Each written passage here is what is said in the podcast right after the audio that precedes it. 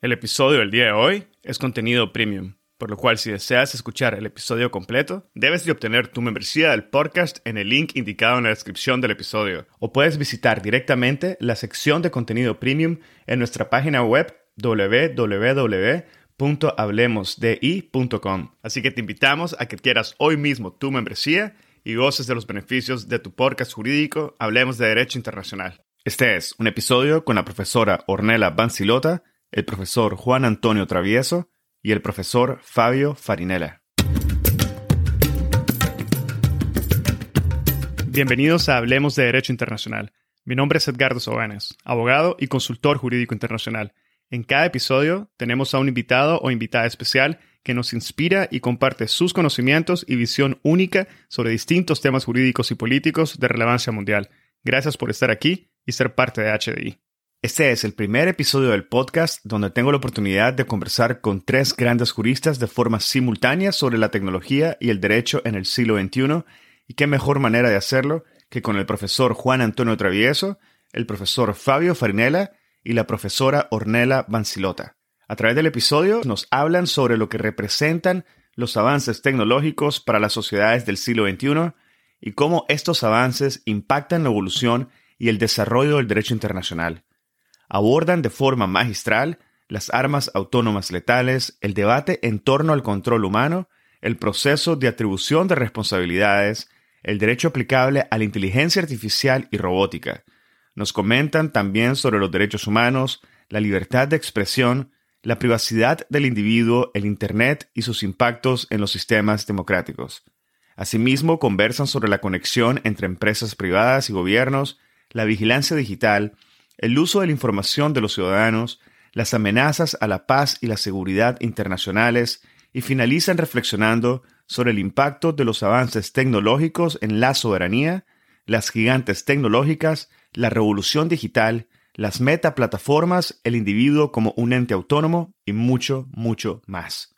La profesora Ornella Bancilota es abogada con orientación en Derecho Internacional Público es profesora en Derechos Humanos y Garantías y Derecho Internacional Público en la Universidad de Buenos Aires.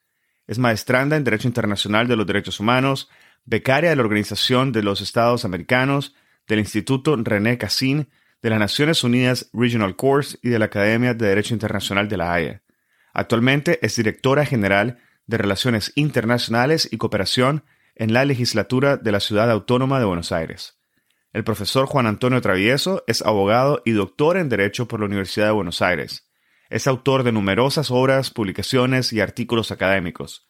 Ha sido declarado personalidad destacada de las ciencias jurídicas por la legislatura de la Ciudad Autónoma de Buenos Aires. Ha sido ganador del Premio UNESCO y es profesor titular de las cátedras de Derechos Humanos y Garantías y de Derecho Internacional Público de la Facultad de Derecho de la Universidad de Buenos Aires.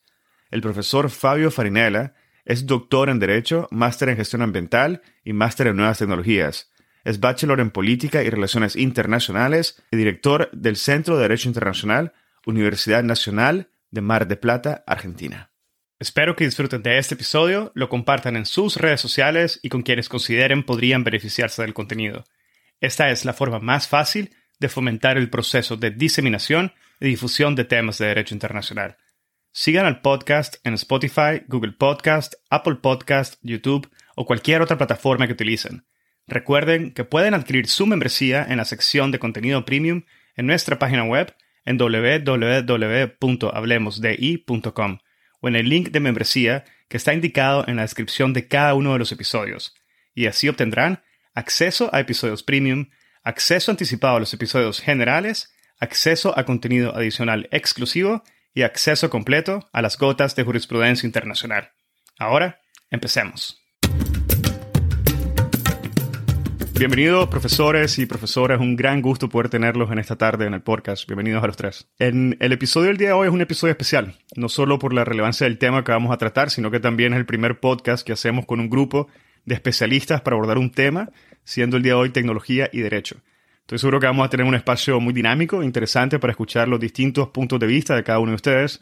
Y bueno, como sabemos, la, tecnología se ha convertido en un tema importante en casi todas las áreas de la práctica del derecho internacional, por lo cual quisiera que empezáramos haciendo unas valoraciones generales y después nos centremos en tres puntos específicos, que serían armamento, privacidad y soberanía. Si están de acuerdo, quisiera iniciar con una pregunta de reflexión personal para cada uno de ustedes, y es qué representan los avances tecnológicos exponenciales en general para las sociedades del siglo XXI y cómo éstas se traducen en un catalizador de cambio y quizás aún más relevante para nuestro tema de hoy, en una brújula de cambios en la evolución y desarrollo del derecho internacional. Les dejo el espacio, profesores. Empieza, por supuesto, nuestra invitada Ornella, la doctora Ornella Bancilota. Bueno, muchas gracias, doctor. Muchas gracias, Edgardo, por la invitación a este podcast. Bueno, yo voy a arrancar citándolo al doctor Travieso, al doctor Juan Antonio Travieso, ya que estamos. Em, él en su obra, en su, una de sus últimas obras de Derecho y Tecnología, Historias y Dilemas, habla justamente de que hay momentos en que el olvido es un refugio.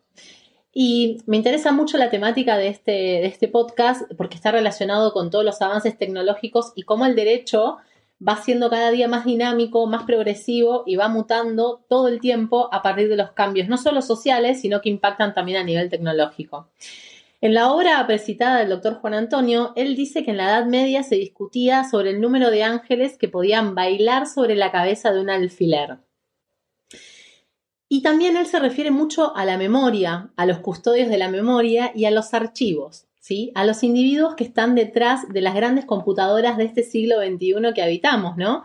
En una especie, como dice el doctor, de un nuevo leviatán, el de la información privada y, y que es de, la, de toda la comunidad, ¿no? De todos nosotros, que está rigurosamente ordenada, abierta, disponible, pero que también a la vez nos amenaza, ¿no? El doctor pregunta también en la obra cuál será su camino, si es la liberación, si somos presos del sistema o si en algún punto podemos llegar a beneficiarnos de él. Y creo que es un disparador sumamente interesante para todos nosotros. Bueno, muchísimas gracias. Gracias Edgardo por la invitación y realmente es motivador y un honor estar también con, con, con, Ornella y con Juan Antonio, hablando de estas, de estas cuestiones. En realidad, cuando, cuando pensamos en los temas que has mencionado, eh, al menos dos ideas surgieron o me hicieron repensar una serie de cuestiones relacionadas con la tecnología y, el derecho. Eh, ahora voy a mencionar dos de ellas solamente. Desde lo sociológico, eh, por supuesto que la tecnología a lo largo de toda la historia de la humanidad generó cambios en, las normas. Eh, pero, y cambios en la sociedad. Pero lo que hoy tal vez estemos hablando o, vayamos a debatir es si em, la ética que hasta el momento ha desarrollado el ser humano, eh, que prioriza ciertos valores como la dignidad eh, en, en, la cúspide de las, de las aspiraciones, el respeto de la dignidad humana, va a ser transformada o no a partir de la tecnología. Una de las cuestiones que se, que se debate en Naciones Unidas es si la, posible formación a futuro de una ética robótica eh, va a emular a la ética humana o si la va a cambiar. Entonces, hoy tal vez estemos hablando de eso. Y en segundo lugar, y desde lo normativo, que humildemente es lo que uno más o menos conoce, eh, lo que destaca es la rapidez del, cambio y la falta de, posibilidad de adecuación de las normas al cambio tecnológico. Entonces, en ese sentido, vamos a estar viendo eh, si esto va a implicar una variación en el derecho internacional que, sea realmente disruptiva, es decir, dejar de, de tener patrones antiguos para considerar otro tipo de soluciones. Y desde lo personal también, de lo personal, digo, desde el punto de vista de las, de las personas físicas y jurídicas fuera de los estados, si la tecnología va a llevar a consolidar ciertos patrones eh, democráticos y de respeto de derechos humanos o si por el contrario va eh, a terminar eh, achicando a partir de, de, los algoritmos y de los sesgos de confirmación, va a terminar achicando las posibilidades de una pluralidad de ideas. Así que bueno, tal vez hablemos sobre eso. Gracias. Bueno, precisamente yo creo que ese es el gran, el gran tema de nuestra sociedad y el gran tema del, siglo XXI y de los próximos años. Porque sin duda nosotros, todos nosotros, pertenecemos al género humano, habitamos este planeta en este momento con tantos inconvenientes que tenemos, estamos en un lugar determinado, en una geografía, y por supuesto ahí se produce una relación con nuestros semejantes. Vivimos esa realidad porque el tiempo pasa en distintas, por distintas lentes. Pero lo que nosotros necesitamos ahora es salir de la foto e incorporarnos a la realidad, la de todos los días, a un ritmo cinematográfico, a un ritmo tipo Netflix. Y ahí cuando entramos en ese, en ese, en ese ritmo, como dijo tanto Fabio como dijo Ornella, eh, estamos siempre en un comienzo en donde está la tecnología, pero también estamos hablando de la hominización, o sea, de la escala humana. Y cuando hablamos de la escala humana, pues sin dudas, nosotros nos, nos encontramos con una diferencia absoluta, que tiene que ver mucho con la tecnología. La realidad del presente no es la del Renacimiento ni la de la Edad Moderna. Tengamos en cuenta que toda la información que recibía un ser humano en la Edad Media era el equivalente a un periódico del domingo. O sea, prácticamente tenemos una información hipertrofiada, inmensa. Ni que hablar de nuestra sociedad en la Argentina, por ejemplo. Fíjate, hay, que tener en cuenta algo muy interesante. Estamos hablando de tecnología, pero hace escasos 130 años, en 1869, en ocasión, estoy hablando del pasado justamente con el superfuturo. En 1869 nosotros tuvimos en la Argentina un gran presidente que se llamaba Domingo Faustino Sarmiento. Y fue el que desarrolló el primer censo, el primer censo de población. En ese censo de población se descubrió o se determinó que había 1.900.000 habitantes. Y ustedes saben que de ese 1.900.000 habitantes, el 87% eran analfabetos. Nosotros ahora estamos, y de ese 87%, el 100% de las mujeres eran absolutamente analfabetas. O sea que estamos hablando de este ritmo cinematográfico, estamos en esta, en esta cabalgata en donde a veces nos sentimos como entre, como entre el hombre y la bestia, entre el doctor Jekyll y Hyde, y, nos encontramos en una, en una sociedad enormemente cambiante, en donde, por supuesto, lo que tenemos que tratar de rescatar es la escala humana. Porque la escala humana es, digamos, una unidad de medida que se alimenta de la subjetividad para establecer todo esto. O sea que a veces yo tengo la sensación de que la tecnología, en realidad, lo que hace muchas veces es hacernos escapar de esa escala humana. Por eso es que que digamos esta reunión, esta reunión que como dijo el doctor Sobenes, es el primer ensayo en donde hacemos un podcast de tres, creo que es una muy buena ocasión para empezar a ver nuevos aspectos que tienen que ver con, con, una, con una nueva visión del futuro, una, una, una visión al estilo de Yuja Dadari, ¿no? De, de esas lecciones para el siglo XXI, todo el tema de esta situación que, en la cual abrimos Internet y vemos el tema de el temblor de, de las armas nucleares, el cambio climático y la disrupción tecnológica, como dijo el doctor Farinella, que son problemas globales en las que hasta ahora los distintos gobiernos no pueden solucionar. Por eso que, sin dudas, creo que esta reunión nos va a poder o por lo menos, si no crear certezas, vamos a empezar a navegar sobre muchas dudas, y eso es lo importante, no tener certezas, sino navegar sobre las dudas. Bueno, muchísimas gracias por haber compartido esas valoraciones iniciales sobre los avances tecnológicos y lo que representan el siglo XXI y el derecho.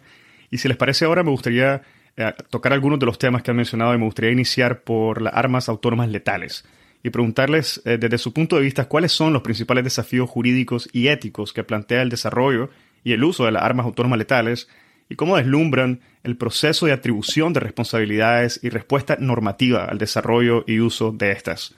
Bueno, seguimos con Ornella, las armas letales. Bueno, continúo entonces. Yo creo que también un poco respondiendo a lo que estaba diciendo el doctor Travieso, el doctor eh, Farinella, este rápido desarrollo tecnológico que hemos tenido en las décadas y que también se ha acrecentado en virtud de la pandemia, aceleró no solo la transformación de la sociedad, sino que también cambió las reglas de juego, no solo dentro, sino fuera también de las fronteras nacionales, y también cambió no solo los paradigmas que teníamos a nivel del derecho interno, sino los del derecho internacional, y en este caso, respondiendo a tu pregunta, Edgardo, lo que es el derecho internacional humanitario, ¿no? hay un montón de desafíos a nivel legal, a nivel de la sociedad, de los objetivos, de los objetivos civiles que se ven afectados con el uso de las armas autónomas. Em, y obviamente el proceso de funcionamiento de los sistemas de armas autónomos conlleva determinados riesgos, ¿no? Riesgos de daño para los afectados por un determinado conflicto armado, civiles, combatientes, así como el peligro de escalada del conflicto, justamente por esa cuestión, entre comillas, anónima que tiene el uso de ese tipo de armas, ¿no? Plantea desafíos relacionados con el cumplimiento de las normas del derecho internacional y de todo el debate jurídico que hay alrededor eh, acerca de su utilización o no, cómo está regulado, si se aplican o no las normas del derecho internacional humanitario. Eh, en particular las normas relativas a la conducción de las hostilidades para la protección de los civiles, y también plantea, por supuesto, y lo más importante, como siempre, cuestiones éticas fundamentales para la humanidad, en el sentido de que reemplaza la decisión humana sobre la vida y la muerte por procesos controlados por sensores, software y máquinas. Entonces realmente estamos ante una situación, yo como digo siempre, cada vez que tengo una jornada de este tipo con el doctor Travieso, el doctor Travieso sabe mucho de modernidad, del tema, incluso antes de que todos estos temas sean tapa de los diarios, voló un dron en la Facultad de Derecho hace como 7, 8 años. Eh, entonces creo que todo el tiempo estamos desafiando no solo eh, el derecho internacional, los progresos que hay y las nuevas escaladas de conflicto y las nuevas maneras de hacer la guerra, sino también estamos frente a desafíos que nos van a hacer que nos volvamos a redefinir como profesionales, ¿no? Y en el modo en cual no solo vamos a hacer academia, enseñando a los alumnos, sino también cómo lo vamos a aplicar ante la jurisdicción de un tribunal extranjero, por ejemplo, en este tipo de casos. Bueno, muchas gracias. Y gracias, Ornela, pues ahí anoté algunas cositas que, me hacen pensar. Eh, Grosio, en la, en, la, en la, tan querida Holanda, hablaba de, del derecho internacional y de las, las, relaciones que se podían establecer entre los estados como de cooperación y conflicto. Cuando hablamos de guerra y paz, como Tolstoy, bueno, hablamos básicamente de que la tecnología puede ser utilizada eh, para la cooperación, pero también puede ser utilizada para el conflicto, para acentuar el conflicto. Y en este, en este sentido, cualquier arma puede ser automatizada, es decir, cualquier arma eh, terrestre, aérea, marítima, cualquiera de las armas que conocemos puede ganar en letalidad enormemente a partir del uso de los sistemas de programación y de la inteligencia artificial. Y ahí entonces todas las alertas se, se prenden y eh, lo que puede hacer un abogado eh, al que le gusta el derecho internacional es preguntarse y en qué casos se podría utilizar un, un, sistema de armas autónomos eventualmente letal. Y la respuesta es que en todo caso. Y sobre todo en situaciones eh, de paz. Por lo tanto, las amenazas de, de la SAL eh, están dadas tanto respecto del cumplimiento de las normas que tanto costó conseguir de las normas de derecho internacional humanitario, porque violan los cimientos, es decir, tratan de barrer con el fundamento del DIH, las ideas de los, principios de distinción, de proporcionalidad, el, principio precautorio del, del DIH, todo se borra con la utilización de, las, eh, de los sistemas de armas eh, autónomos. Y esto no es solo eso, no es solo un problema de los combatientes y de las víctimas de conflictos allá donde estén situadas. Puede ser un problema de cualquiera de nosotros, porque los SAL también pueden ser utilizados en operaciones eh, de seguridad interna. Y ahí entonces eh, comenzamos a, ver que puede ser utilizado por cualquier Estado simplemente para aplicar la ley. Eh, en operaciones de seguridad interior, en operaciones de control de fronteras. Entonces también el, enorme edificio del derecho internacional de los derechos humanos eh, puede conmoverse, como, como, muy bien afirmaba eh, Ornella hace unos minutitos, eh, la idea de la dilución eh, absoluta de la responsabilidad. De, ¿A dónde vamos? ¿Al programador del sistema? ¿Al que lo actuó por última vez ya en el, en el campo de operaciones? Es decir, es todo tan, tan amplio que necesariamente, más allá de la falta de certeza que tengamos, hay que trabajar para las dos posibilidades respecto de los SAL, o la prohibición absoluta o una regulación muy intensa. Juan Antonio. Sí, bueno, yo creo que a través de lo que estamos conversando y lo que estamos analizando, yo me encuentro entre, entre dos ejes, entre el optimista y el pesimista. Generalmente el pesimista ve dificultades en cada oportunidad. Y el optimista ve oportunidades en cada dificultad. O sea que realmente, ¿hasta qué punto nosotros podemos ver toda esta serie de armas letales? Que yo me voy a concentrar en dos, en los drones y en los robots. Fíjense ustedes que casi toda la invasión que estamos viviendo en este momento de Rusia a Ucrania, casi todo ese, ese fenómeno, el arma clave son los drones. O sea que el desarrollo de los combates se produce siempre en un marco de tecnología. Hace poco, una de las figuras más importantes de Al-Qaeda, creo que el número dos en su momento, fue directamente un dron específicamente lo atacó con una perfecta precisión milimétrica. Y por otro lado, claro, está, es, como, es como comentó Fabio, eh, ¿qué sucede con el programador? ¿Cuál es la responsabilidad? ¿Qué hace la comunidad internacional ante esta situación? El tema es que no solamente esto, sino que el tema son los robots. Porque sin duda los robots cada vez van a estar avanzando más en la sociedad. Casi toda la producción, no digo toda, pero un altísimo porcentaje de la, producción industrial mundial se ejecuta a través de robots. Hoy los robots los podemos controlar, pero siempre está, así como está la ambición de tener autos directamente que no hace falta manejarlos y que directamente van conducidos por, la, por una inteligencia artificial, por Internet, etcétera, de la misma manera está la ambición de que el robot eh, no solamente se encuentre, sirva como para poder vigilar, pero ¿qué sucede cuando al robot le damos un arma? Y si le damos un arma y el robot tiene que reaccionar ante una reacción, ante una situación, eh, digamos, ¿cuál es la responsabilidad? ¿Quién es el responsable de la situación sobre el robot? Entonces, claro, es una, es una verdadera situación compleja en donde nosotros vemos que todo es, son cambios que se producen, la tecnología va a una velocidad, y creo que esto lo he repetido muchas veces, pero que es la verdad, la tecnología va a una velocidad inconmensurable. Fíjense ustedes que acabo de leer hoy, 22 de septiembre de 2022, acabo de leer que ya nosotros, el ser humano, ya dejamos tres toneladas de basuras humanas en Marte. O sea, qué extraordinaria la tecnología que estamos incluso a un planeta en el cual todavía no conocemos y ya lo estamos destruyendo con tecnología. Ni que hablar de, de toda la, la, tecnología que está girando alrededor de la Tierra y de toda la, basura espacial.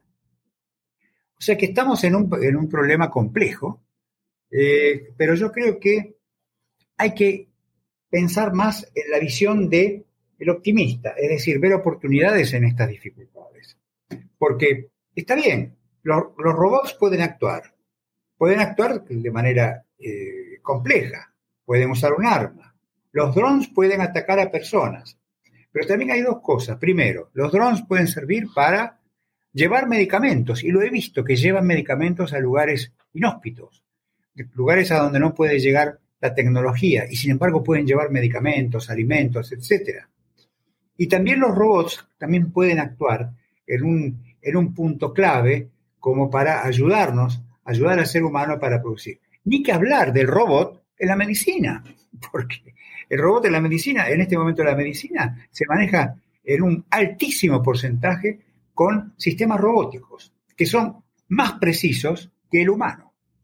Entonces, evidentemente, a veces, claro, nosotros los profesores, que, también tenemos una dosis de pesimismo muy grande, generalmente encontramos somos especialistas en localizar problemas.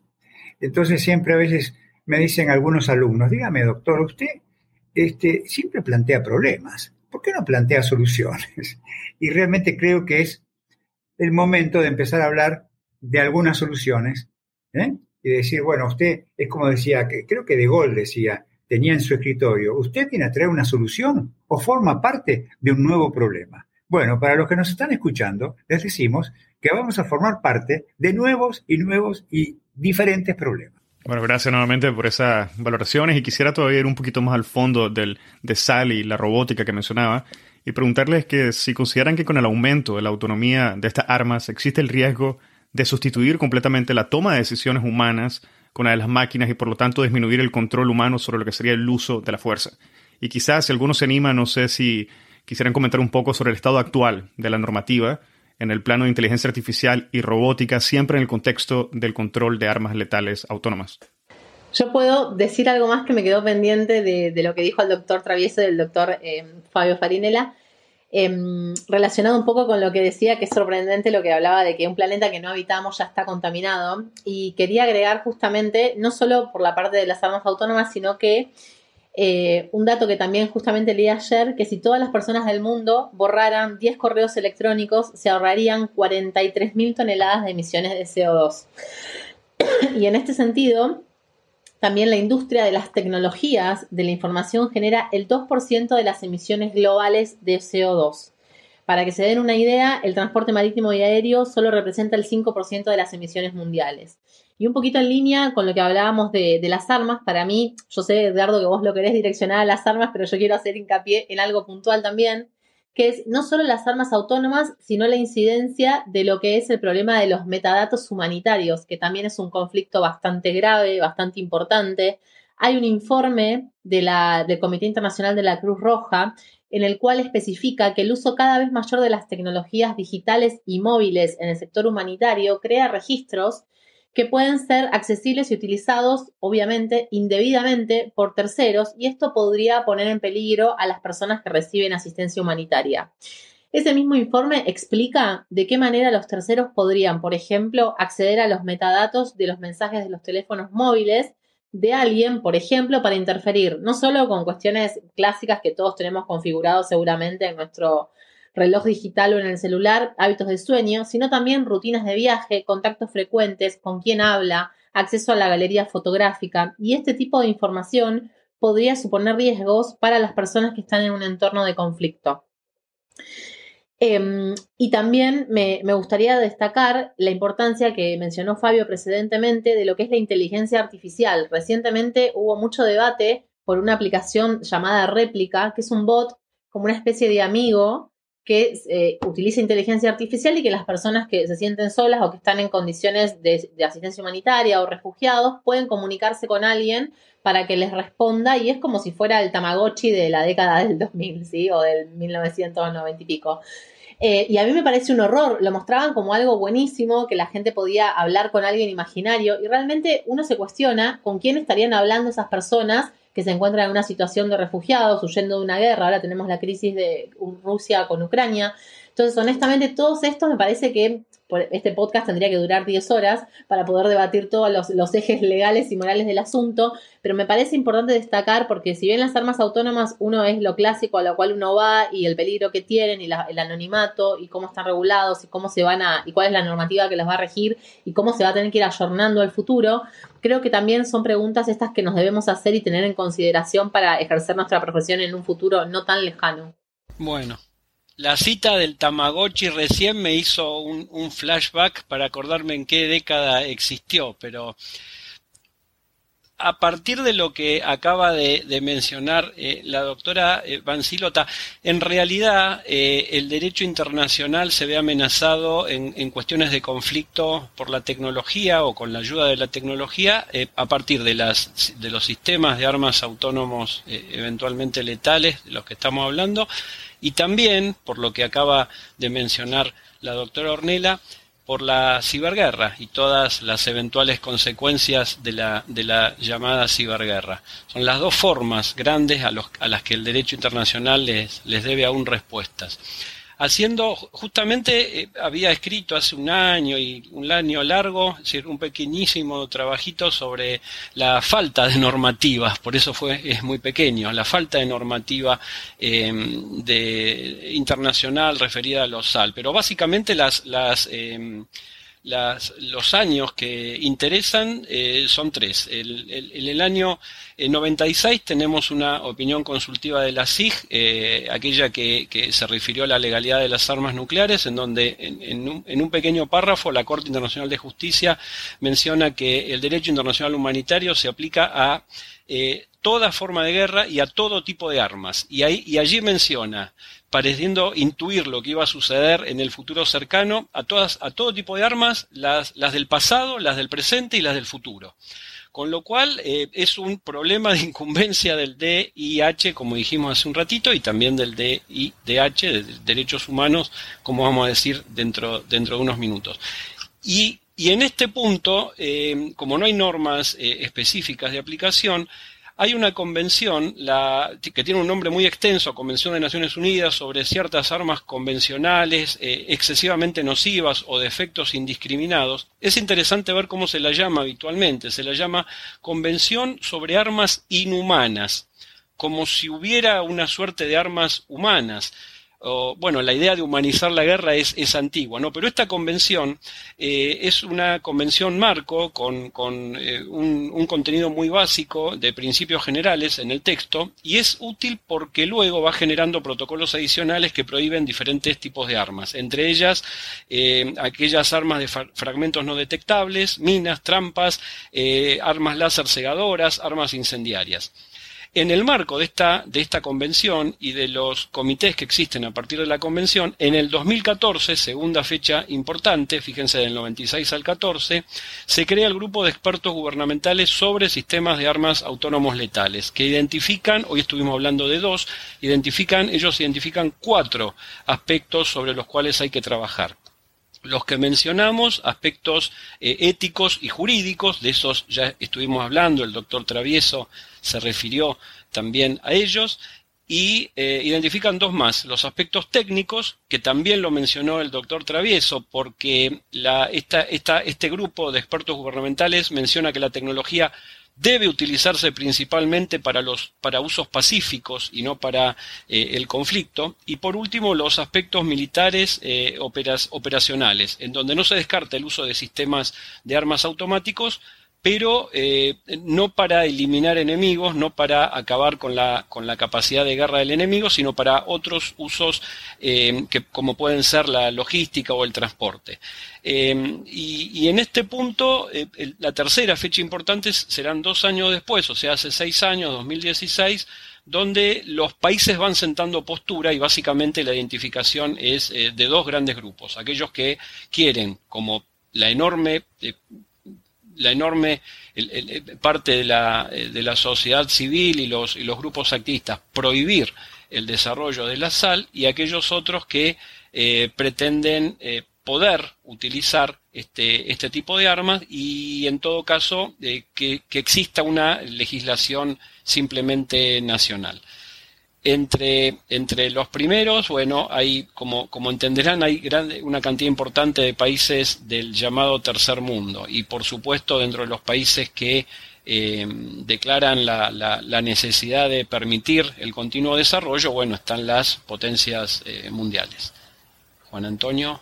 Bueno, yo creo que, que lo que estamos viendo es, es una, una profesión de fe, porque poder llegar a tener, a desarrollar elementos. Cuando yo estoy pensando en la conferencia del día de ayer del presidente Biden en las Naciones Unidas, en donde está explicando precisamente, estamos hablando de Naciones Unidas, que precisamente las Naciones Unidas no tienen un esquema suficientemente apto para encontrar la solución para el mantenimiento de la paz y de la seguridad internacionales. O sea, ¿cómo se compatibiliza la Carta de las Naciones Unidas de mediados del siglo pasado con estos temas que estamos viendo ahora, con estos cambios sistemáticos que afectan a toda la sociedad. Porque lo que pasa es que cuando nosotros vamos, cuando se van produciendo estas innovaciones, el desarrollo tecnológico también podrá llevar a nuevas situaciones de conflicto y de, y de agitación.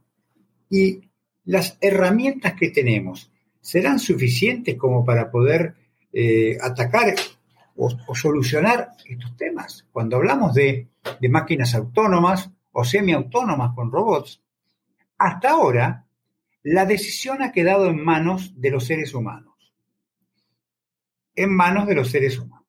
Pero el problema es cuando estos, hablamos de semiautónomos, el, problema es cuando la inteligencia artificial haga que estos robots interactúen entre sí. Se han hecho experimentos, creo que en, en Google y en algunos otros experimentos, colocando a estos robots dialogando entre sí y generando entre sí nuevas tecnologías como para poder dialogar. ¿Qué pasaba?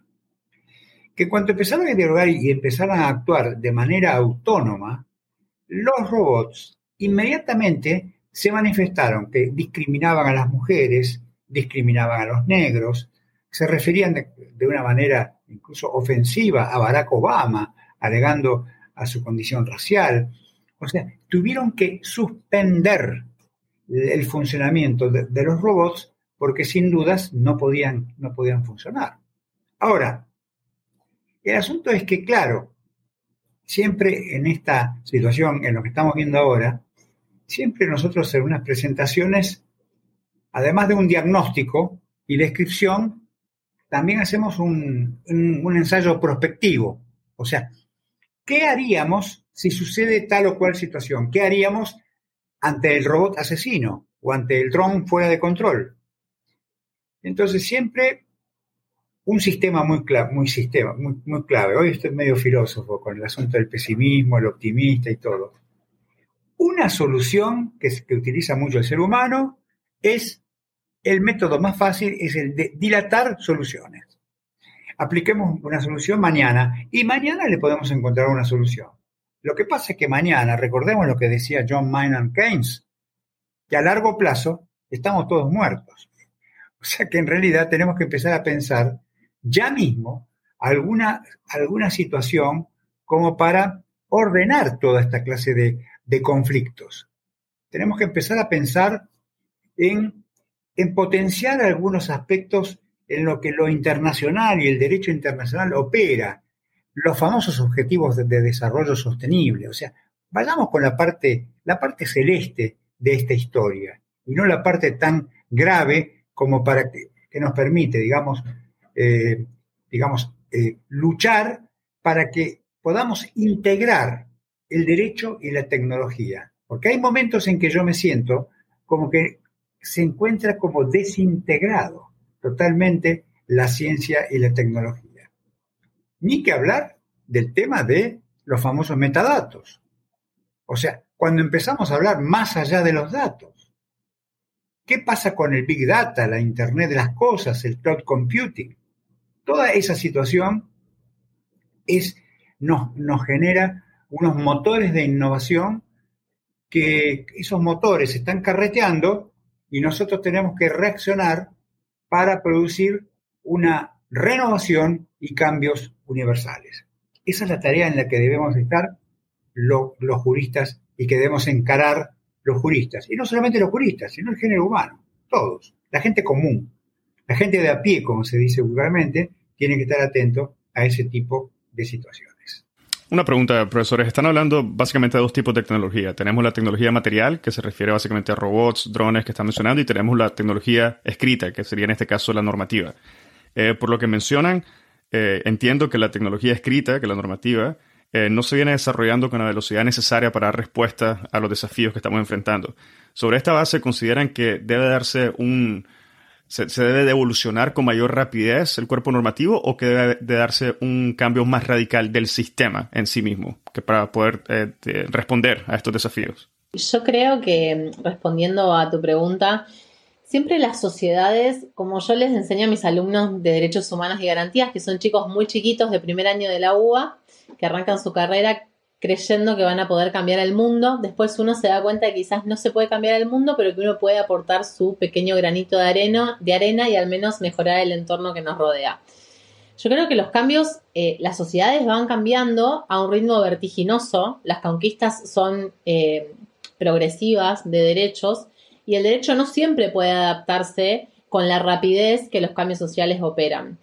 Eh, en este caso, yo creo que ah, pasa algo similar con lo que es la, UNESCO, con todo lo que fue respecto de su trabajo relativo a la educación. Bueno, opera como margen de apreciación para los estados, ha acelerado procesos, cada uno de los estados dentro de, de su derecho interno ha hecho las modificaciones que se pudo, y no siempre se adaptó en tiempo récord, incluso la pandemia de COVID dejó un saldo tremendo a nivel educacional a través del mundo, no solamente en Argentina con las desigualdades que tenemos hoy actualmente y que son de público conocimiento.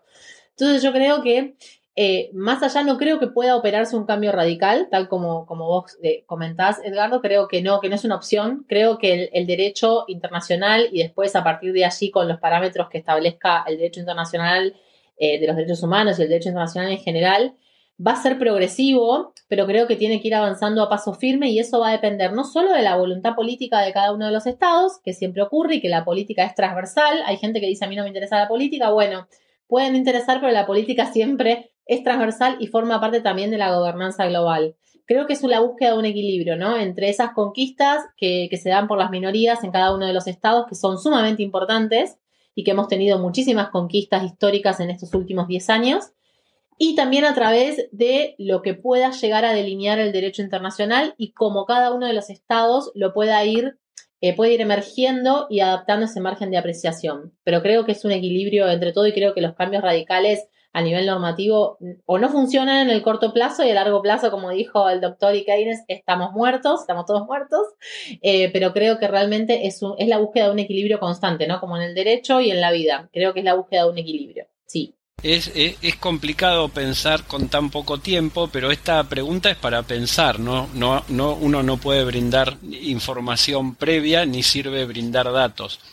A ver, eh, esencialmente eh, el ser humano busca la, seguridad, por eso las, las, las, sociedades han sido históricamente conservadoras, es decir, lo que nos provoca certidumbre eh, nos genera cierto placer y el cambio genera miedo. La tecnología, por otro lado, más allá de usarla y, de, y, que nos guste tanto y que vivamos alrededor de, la, de, la, nueva, eh, de la nueva presencia de alguna eh, tecnología, eh, muchas veces puede ser percibida como una amenaza porque, porque nos, nos genera inseguridad nos genera no saber qué, qué, va a pasar.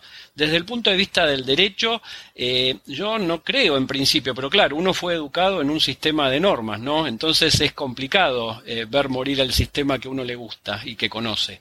Eh, no creo que los principios desaparezcan. La idea de, de, de la esencialidad del ser humano, tanto en el derecho interno como internacional, no debiera desaparecer. Pero yo no sé qué va a pasar con la tecnología. No sé si, si este cambio tan rápido que nos hace cambiar, desde que usamos la hoy en día, cambiamos en la forma de trabajo, en la forma de estudiar, la forma de pensar. Eh, cuando yo estudiaba derecho, teníamos eh, a un libro, un autor, y uno leía eso y se iba formando ideas a partir de eso, y cuando escribía también, iba escribiendo de manera lineal, iba haciendo una introducción. Hoy en día podemos tener 20 pantallas abiertas con 20 autores que opinan diferente al mismo tiempo y ir viendo eh, un poco de cada uno, y entonces nuestra idea va evolucionando rápidamente, y eso yo no lo podía pensar hace 20 años o 30 años. Eh, la tecnología va a traer incertidumbre, sin duda. Si el derecho logra imponer la protección de la persona, eh, y el derecho tiene la posibilidad de, imponerla porque puede ir guiando a la sociedad, entonces, bueno, eh, a una incertidumbre le vamos a responder con, normas. Si, si, por otro lado la tecnología avanza de manera tan rápida que nos cambia la forma de vida, y en muchos, en muchos sentidos nos está cambiando la forma de vida, eh, las redes sociales, los, los que hablamos antes de sesgos de confirmación, la idea de no tolerar que otro opine distinto, la idea de juntarme con gente que ve la vida únicamente desde el prisma que yo la veo, y eso es cambiar nuestra forma de vida y eventualmente nuestros valores. Entonces, bueno, esa, esa inseguridad, esa incertidumbre tal vez se profundice y entremos en la consideración de eh, una disrupción legal. Es decir, que nuestras viejas reglas y principios ya no nos sean útiles y tengamos que reemplazarlas por otros que vaya a saber cómo son, porque todavía no llegó el mañana. Pero bueno, gracias Juan Antonio. Bueno, es evidente que que nosotros tenemos una, una unidad, nosotros, nosotros, nosotros cuatro tenemos una unidad. Los cuatro somos del siglo pasado. O sea, no pertenecemos a este siglo. O sea que, ahora, yo soy más del siglo pasado que, ustedes. Entonces, por eso tengo, no digo más derecho, pero tengo más experiencia. Y voy a contar dos elementos, dos historias. Primero, la historia cuando estaba en la Facultad de Derecho y estaba estudiando Derecho Internacional y llegó a mis manos la Carta de las Naciones Unidas. Ustedes no se imaginan la emoción, porque era increíble. Cada artículo que estudiaba me parecía que era la solución a todos los problemas. Estamos hablando de los años 60, un poquito antes. Y entonces era la solución de todos los problemas. Pero a medida que va pasando el tiempo, uno empezó a entrar en esa cuestión de un, un no digamos un, un pesimista, sino un optimista informado. Y el optimista informado, ¿qué es lo que, qué es lo que ha determinado? El optimista informado ha determinado que, como yo había dicho, la tecnología va en un cohete súper super rápido, enorme, y el derecho va en una, va subiendo una, una escalera medieval con un traje con zapato de uso. Entonces, claro, hay una asincronía de velocidades. Entonces, ¿cómo le explicamos a la sociedad que las normas, y muchas veces cuando las normas llegan, ya es tarde, o sea que ya no son aplicables. En este momento me, acuerdo que en Francia había algunas normas sobre privacidad que, se habían aplicado, se trabajó mucho para conseguirlas y una vez que se aprobaron ya no eran, no eran necesarias porque ya la sociedad había crecido de, otra manera. O sea que hay como un aspecto intelectual que nosotros no le podemos encontrar una solución. Me estoy acordando también una anécdota que voy a tratar de, para no develar algunos aspectos, pero sí que hay algunas personas que han participado en esta anécdota. Las dos personas están muertas, podría citarlos, pero voy a tratar de citar uno de ellos solamente. Voy a citar a Hans Kelsen. Hans Kelsen y voy a, citar, en el momento en que se estaba discutiendo la Carta de las Naciones Unidas, y ahí tenía un, ayudante que era un profesor argentino, que fue profesor mío y que me contó esta anécdota. Yo no sé si es cierta o no, pero, pero creo que es muy vistosa. Dice que todos los días, o normalmente, él, le llevaba a Hans Kelsen el informe sobre qué es lo que pasaba en la conferencia de San Francisco. Le llevaba toda la información. Y Hans Kelsen lo atendía desde la puerta de su casa, no tenía confianza, era un gran jurista y el otro era un muchacho, un muchacho joven. Pero justamente cuando, se obtiene la Carta de las Naciones Unidas, Hans Kelsen le pareció que tenía que tener algún tipo de atención con este profesor. Entonces le dijo, mire, pase. La primera vez que, le permitió pasar, vamos a hablar de al imperio del derecho, que es la casa de Hans Kelsen. Y precisamente ahí en la casa le dice, mire, yo le voy a mostrar los tres, los tres pilares de mi vida, que están representados con tres cuadros. Primer cuadro, van a un salón y dice, efectivamente, Immanuel Kant, que tiene que ver precisamente con un cambio de sociedad, porque cuando seguramente cuando apareció Kant, la discusión que estamos planteando ahora es la, discusión de, de Emmanuel Kant. Dice, es la clave de toda la sociedad alemana. Pasemos al próximo salón. Entonces dice, ve, acá está un elemento clave también para la cultura alemana, Max Weber. Max Weber que tiene una enorme influencia precisamente para estudiar el, tema de la innovación, la tecnología, etc. Y por eso es que la tengo acá, lo tengo acá. Pero ahora dice, le voy a mostrar el cuadro más importante. Pase por acá, lo hace pasar, y entonces ahí directamente el profesor, el amigo mío, que era un niño y que se murió hace poco, a los, casi a los 100 años, le quiero dar esa información, no salía de su asombro y, le dijo, y entonces le dice Hans Kelsen, sí, efectivamente, Elizabeth Taylor. ¿Sabe por qué está ahí? Porque es el modelo de mujer que a mí me gusta. o sea, fíjense ustedes cómo en un momento determinado, como todos nuestros, nuestros estudios y nuestros análisis tienen otra, otra óptica. Estoy recordando que en Egipto, en el 2011, previo a la caída de Omar al-Bashir en, en Sudán, las manifestaciones gritaban pan, libertad y justicia social. Recordemos que en la, en la campaña electoral del 93, de 1993, Bill Clinton dijo públicamente, le dijo públicamente a, Bush padre, le dijo, es la economía, imbécil. Recuerdan ustedes que era una frase importantísima. Si nos retrotraemos a esa manifestación de, de Sudán, de Egipto, etcétera, dice, es el pan, imbécil. O bien, a tono con esta reunión, yo le diría, no le digo a los oyentes, pero me, me digo a mí mismo, me lo digo a mí mismo, cómo esa reflexión que tenía Hans Kelsen es la inteligencia artificial, Juan Antonio Travieso, imbécil. Bueno, muchas gracias, profesores, por esas valoraciones sobre este tema importante. Y si les parece, sobre esa base pasaríamos a otro gran tema, que son los derechos humanos y el Internet. Y me gustaría plantearles tres preguntas. Por favor, cada quien escoja la pregunta que, que desea responder. Y la primera es un tanto más general y es cuáles consideran que son los impactos reales de la tecnología del Internet en el ejercicio y la protección de los derechos humanos. La segunda, que es un tanto más puntual, es cuál es el impacto del Internet en la libertad de expresión y la privacidad del individuo. Y la tercera es, ¿representa el Internet y los espacios digitales una amenaza o un reforzamiento de los sistemas democráticos? Adelante, Ornella. Bueno, muchas gracias.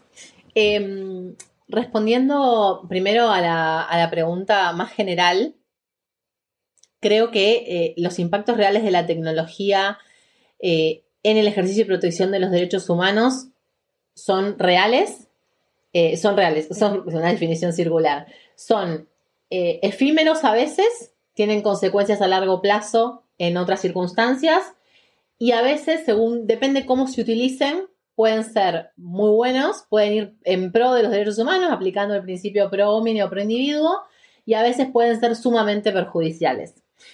Eh, según una, una estadística que, recolecté y que estuve leyendo previo a este podcast, apenas 4 de cada, de cada 10 personas en América Latina dicen tener idea acerca de lo destino de los datos compartidos pública y gratuitamente en Internet. Pero antes de la pandemia, yo creo que esta sensación de control sobre esta exposición y el uso de datos a cuenta de terceros era incluso menor. Creo que la pandemia también vino un poco a relajarnos y ante ese encierro obligatorio que tuvimos, como que la única salida y la única conexión con el mundo real y el de la afuera era a través de lo virtual. La inmersión digital, creo que fue forzada también por la cuarentena, indujo a una especie de mm, suspensión acerca de los miedos y creo que a una esperanza, ¿no? Y a una ilusión un poco y demasiado benevolente respecto de cada persona en relación con las redes sociales. Eh, las incidencias de riesgo como phishing, eh, hackeo de mails, filtración de datos personales, no cambiaron con la pandemia, incluso aumentaron. Hubo un aumento de un casi 10% en la recepción de lo que es spam, registro de cuentas de banco, eh, hubo mucho aumento de la exposición online y eso afecta directamente nuestros derechos, nuestros derechos humanos, el derecho a la integridad física.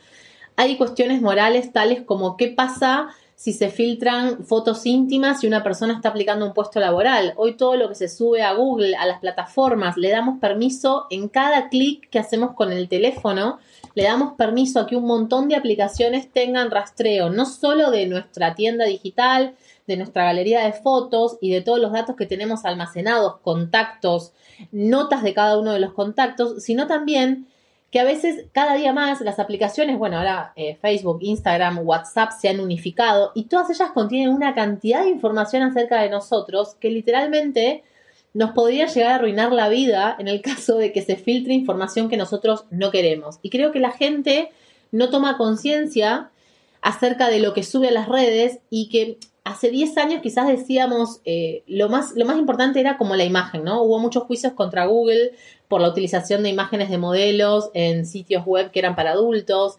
Y hubo como una, una, no una cosa de moda, pero como fue algo muy pasajero que era un montón de juicios en contra de las grandes plataformas. La indexación de Google, cómo traquean los datos, por qué te indexa primero antes que otras personas cuando vos la búsqueda es mayor. Pero creo que realmente eh, la incidencia es bastante, es bastante importante y puede llegar a violar derechos humanos eh, fundamentales y también protegidos por la Convención Americana de Derechos Humanos. Em, creo que a veces los datos y las estadísticas muestran una lectura más optimista que pesimista, porque la verdad que el beneficio que nosotros tenemos de esta unificación de, de universos y de todo lo que podemos hacer a través de la tecnología no es para demonizarla, pero sí para que las personas tengan conciencia de toda la información que suben y de todo lo coetáneo que puede pasar que puede suceder y las consecuencias que puede tener a largo plazo con el simple clic y autorizar a cualquier aplicación. Y respecto de la segunda pregunta, que era más puntual, que cuál era el impacto de Internet en la libertad de expresión y la privacidad del individuo, les voy a dar la palabra primero a Fabio y a Juan Antonio porque quiero tomar varias aristas y después, si quieren y puedo hacer una conclusión, la hago al respecto. Bueno, yo iba a hablar de la tercera pregunta mayormente, pero, pero igual está relacionado y voy a hacer un, pequeñísimo comentario sobre la libertad de expresión. Eh, a ver, eh, para no estar refiriéndonos estrictamente a la tecnología como, como si fuera eh, eh, una, una, suerte de monstruo que nos acecha, si la tecnología es un hecho y más allá de, que, ese viejo principio de neutralidad tecnológica, es decir, hoy está en desuso porque los programadores tienen opinión y tienen prejuicios y tienen lo que tienen, la tecnología que es su consecuencia también lo tiene, si tomamos la tecnología como un hecho, nos tendríamos que fijar en cuál es la reacción, la conducta de las personas frente a ese hecho, frente a eso que existe.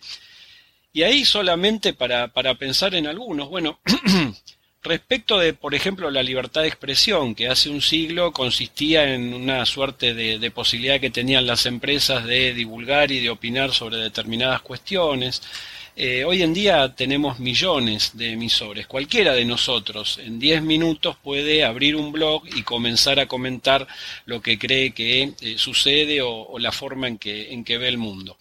Esto potencia inevitablemente las libertades de, expresión, de opinión, de prensa y también tiene un aspecto débil, las, las llamadas fake news, la aparición de un grupo muy numeroso que tiene que ver con la psicología o psiquiatría, que son los haters, que solamente viven para, para demonizar a, a lo que no les gusta. Otra, otra posibilidad eh, de reacción humana frente a la tecnología es el, crear esos nichos que mencionamos de opiniones parecidas. Eh, a partir de la, de la ayuda de los, de los algoritmos, ¿no? Y esto tiene como eh, cuestión eh, amenazante el surgimiento de extremismos y la potenciación de, opiniones extremas, primero en las redes y eventualmente después en el mundo real. Otra posibilidad... Para escuchar el episodio completo, debes de obtener tu membresía del podcast en el link indicado en la descripción del episodio, o puedes visitar directamente la sección de contenido premium en nuestra página web www.hablemosdi.com. Si encontraste este episodio interesante, te invitamos a que lo compartas y nos sigas en Spotify, Apple Podcast, Google Podcast o cualquier otra plataforma que utilices para escuchar tu podcast Hablemos de Derecho Internacional, haciendo clic al botón de seguir o al botón de suscripción. Hasta la próxima.